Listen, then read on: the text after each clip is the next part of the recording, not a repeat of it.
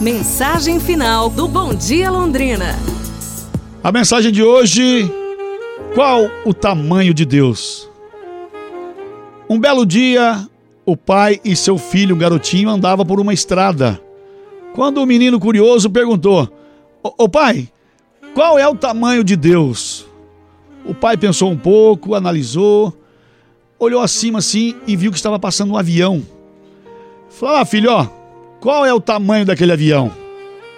Depressa o garotinho respondeu: Ah, pai, é bem pequenininho, né? Olha, quase não dá nem para ver, tá bem pequenininho. Aí o seu pai então pegou o filho, falou: Agora o papai vai te levar no aeroporto. Chegando no aeroporto da cidade, novamente o pai pergunta: E aí, filho? Esse avião aqui, ó, é aquele que passou lá em cima que você viu aquela hora. Qual o tamanho dele? O menino, nossa!